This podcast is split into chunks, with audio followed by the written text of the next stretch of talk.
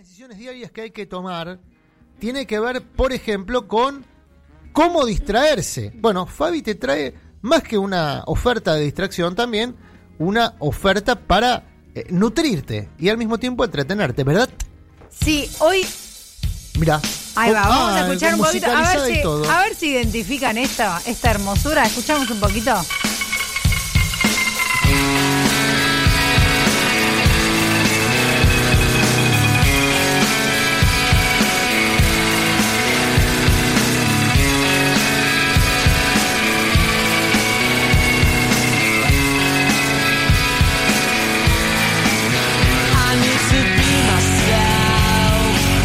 Bueno, este es el muchacho que se lava las manos en un videíto, ¿no? Este es el muchacho que se lava las manos en un videíto exactamente un par de años después, ¿no? Un par de con barba, ¿no? Está con barba. Ahora está con barba, casi 40 años después. Canta 30 uno de sus después. hits. Uno de sus hits, estamos hablando de esto, es Supersonic de Oasis. Bien. Es eh, el primer sencillo que lanzó la banda en 1994 del álbum Definitely Maybe. A mi gusto, uno de los mejores Bien. álbumes debut de la historia. Oasis, o- eh, originario del Reino Unido, de Gran de Bretaña. la ciudad de Manchester, al norte del Reino Unido. ¿De dónde es Boris Johnson? ¿Sabemos? No sabemos, no sé, debe ser londinense, me da la... Londinense, bueno, No, no tiene, sé. a que está anunciando eh, que tiene coronavirus. ¿Tiene coronavirus? Boris. Bueno, Boris Johnson, guárdense El todo, ¿no? Pasamos del príncipe ministro, Carlos al primer ministro inglés. Y mientras suena Supersonic, ¿por qué suena Supersonic? Bueno, hoy les traje documentales de música y de Bien. rock para que vean este fin de semana o durante toda la cuarentena. Porque, porque, claro, hay mucho tiempo y hay que buscar opciones. Bueno, hay muchos documentales de música liberados. Este es el primero que voy a recomendar. Estamos hablando de Supersonic de Oasis. Es un documental de Matt Whitecross. Es una mirada profunda, digamos, sobre la vida y el origen de la banda británica de Oas- de Oasis eh, durante sus inicios en los 90. Eh, cuenta un poco cómo se cómo está construido el, el underground también en Manchester, Mira. cómo era la relación entre los hermanos. Eh, es una opción muy linda para ver. Salí hace un par de años. Bueno, es una de las pr- mis primeras recomendaciones. Ahora les voy a pasar todos los links. Bien. Porque están liberados. Eso es lo importante. No es que necesitan Netflix, sino que con Atención un link entonces, los links van a estar en... con un link de internet y ahora los vamos a subir a Twitter, supongo, se los Bien. voy a ir mandando a Ian Chuli, nuestro community manager, Bien. para que los vaya, los vaya subiendo. Mi segunda recomendación en este caso es eh, bueno, vamos a escuchar un poquito. A ver si reconocen este tema.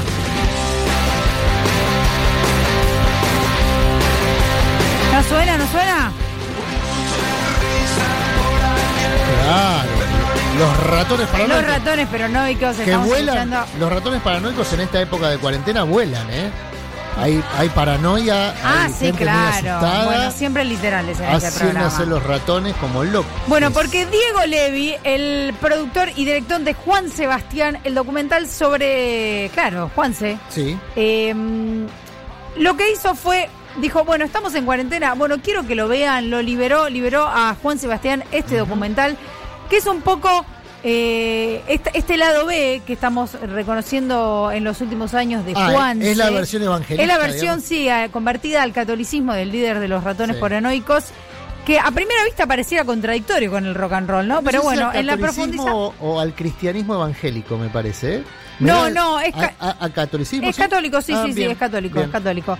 Y también en, en el, el documental que lo vi, lo vi el fin de semana, aprovechando el, el mismo día que lo liberó, lo vi. Sí. Recordamos de Diego Levi. Mm. Eh, es- está muy bueno el, el diálogo que él mismo produce entre su pasado y su presente.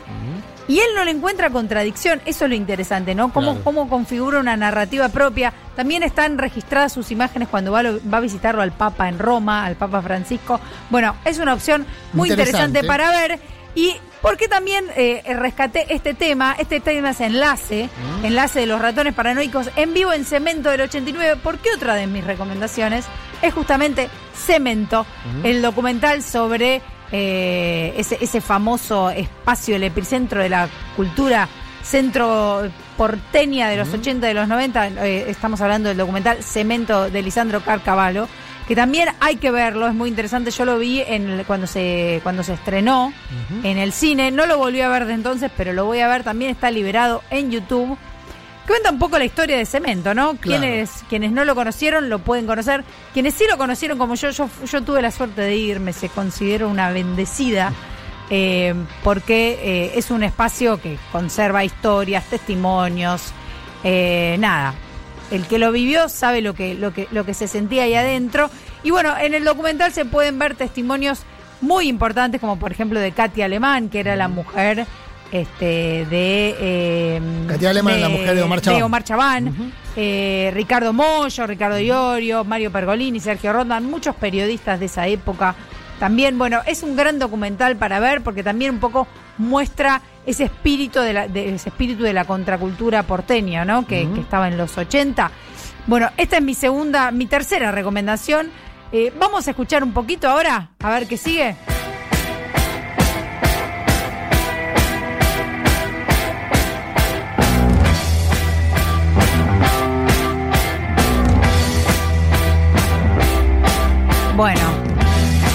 Que todos sabemos de qué se trata. Estamos llevando London Calling de The Clash. Bien.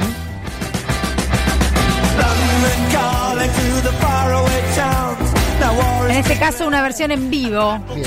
En vivo en Nueva York en 1981, que da pie justamente a este documental que se llama West Way to the World. Es el documental hecho por Don Letts. Don Letts es una persona que hace muchos documentales, eh, varios para ver en, en- en internet, están todos liberados. El de hay uno que se llama Punk Attitude, muy bueno también, que, que también después lo voy a pasar, que hace una cronología del punk rock y de las distintas experiencias del punk rock. Pero en este caso es un documental que se llama West Way to the, Door- the World de The Clash que cuenta un poco la historia de bueno Mike Jones, Paul, Paul Cinnamon, Topper Headon y Joe Strummer en los orígenes, en eh, cuando eh, pasaron a tocar a Nueva York en los 80, a principios de los 80 hicieron como una suerte de gira eh, ahí y se retrató este documental que además eh, cuenta, digamos, tiene primero testimonios de, los de, los músicos y a medida que el film avanza eh, se va mostrando eh, lo que es la, escena del post-punk y cómo se va construyendo el sonido eh, y cómo va creciendo la, la reputación musical de, de la banda a lo largo a lo largo de la década en transición hacia lo que es la posmodernidad y la entrada al, al- al siglo XXI, eh, que también se va cambiando hasta la percepción del punk, ¿no? Pasaron de un punk más crudo a una cosa más pop. Bueno, esta es mi, mi otra recomendación, estamos hablando de Westway to the World de Don Letts.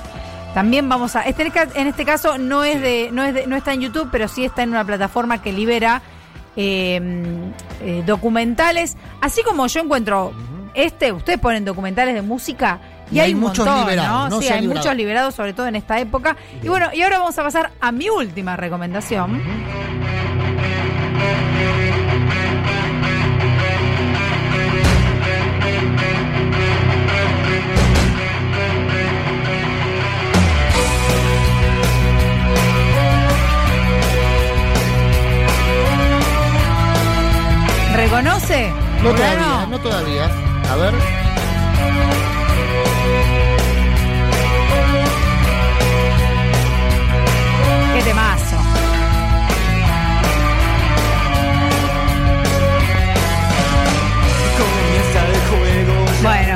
Escuchando a los violadores, Claro. este tema más allá del bien y del mal, porque también hay un documental muy interesante que se llama Ellos son los violadores de Juan Rigrossi de 2009. Es un documental que recorre la vida de la banda, una de las bandas más importantes del punk argentino de los 80, piedra fundacional, ¿no? Del género en Argentina. Cuenta con la palabra de los integrantes y también muchos músicos que vivieron de cerca el crecimiento, eh, el crecimiento de los violadores, también periodistas especializados como el ruso Berea, Alejandro Nagui, bueno, Eduardo de la Puente. Y un dato muy, muy interesante, eh, aparece una voz muy particular que todos vamos a, a- a conocer, que es la voz de Gustavo Cerati. Aparece Gustavo Cerati en este documental y me parece algo muy lindo, ¿no? Digo, maravilloso de ver ese crossover Cerati y los violadores. Eh, que también muestra un poco el alcance, el verdadero alcance de la banda de los violadores, inspiración de los rockeros argentinos, de los músicos y de los artistas, eh, y de la revolución que generó en nuestro país esta banda y este género, que se instaló como parte, digamos, de la plataforma y de me parece el inconsciente musical de todos los argentinos. Entonces estamos hablando de ellos son los violadores de Juan Rigirossi. Bueno, todas las es la curaduría que hizo Fabi, ¿no? Digo, Por porque hay mucha gente que está diciendo, eh, pero no recomiendan nada de tal cosa, nada de... Bueno, hay muchísimas bandas, hay muchísimo Tengo rock. 35 para Hay, por eso, recomendar, muchísimas- pero elegí estos que a mi juicio son, no sé, Bien. los Es más la- entretenidos. Es la curaduría de Fabi. Vos podés buscar, como bien dijo ella, eh, han liberado muchos documentales, que es uno de los entretenimientos que se pueden hacer eh, en esta etapa de cuarentena. Atención, porque eh, va a durar. Mira, estaba viendo recién una información de ahora, eh, que probablemente en el día de hoy se anuncie la extensión de la cuarentena. Así que toda recomendación es bienvenida. ¿eh? ¿Y, y quién te dice descubrís algo nuevo? Seguro. ¿No? Yo, por ejemplo, ya voy a. me- Me están recomendando mucho la historia de Juanse. Diego Cardone de, de Avellaneda dice. Es más, cuenta un poquito más, que es uno de los recomendados que hizo Fabi. Eh, dice. Se, Juanse se convirtió al catolicismo y lo recuperó de sus adicciones Por el padre. Abraham, que es un cura de los denominados carismáticos que hace misas de sanación en la comunidad de Avellaneda. Y a Muy partir de ahí se hizo muy amigo del, de Eduardo Valdés, el diputado que es muy cercano a Alberto Fernández, y del Papa Francisco, del cual también es muy cercano Eduardo Valdés.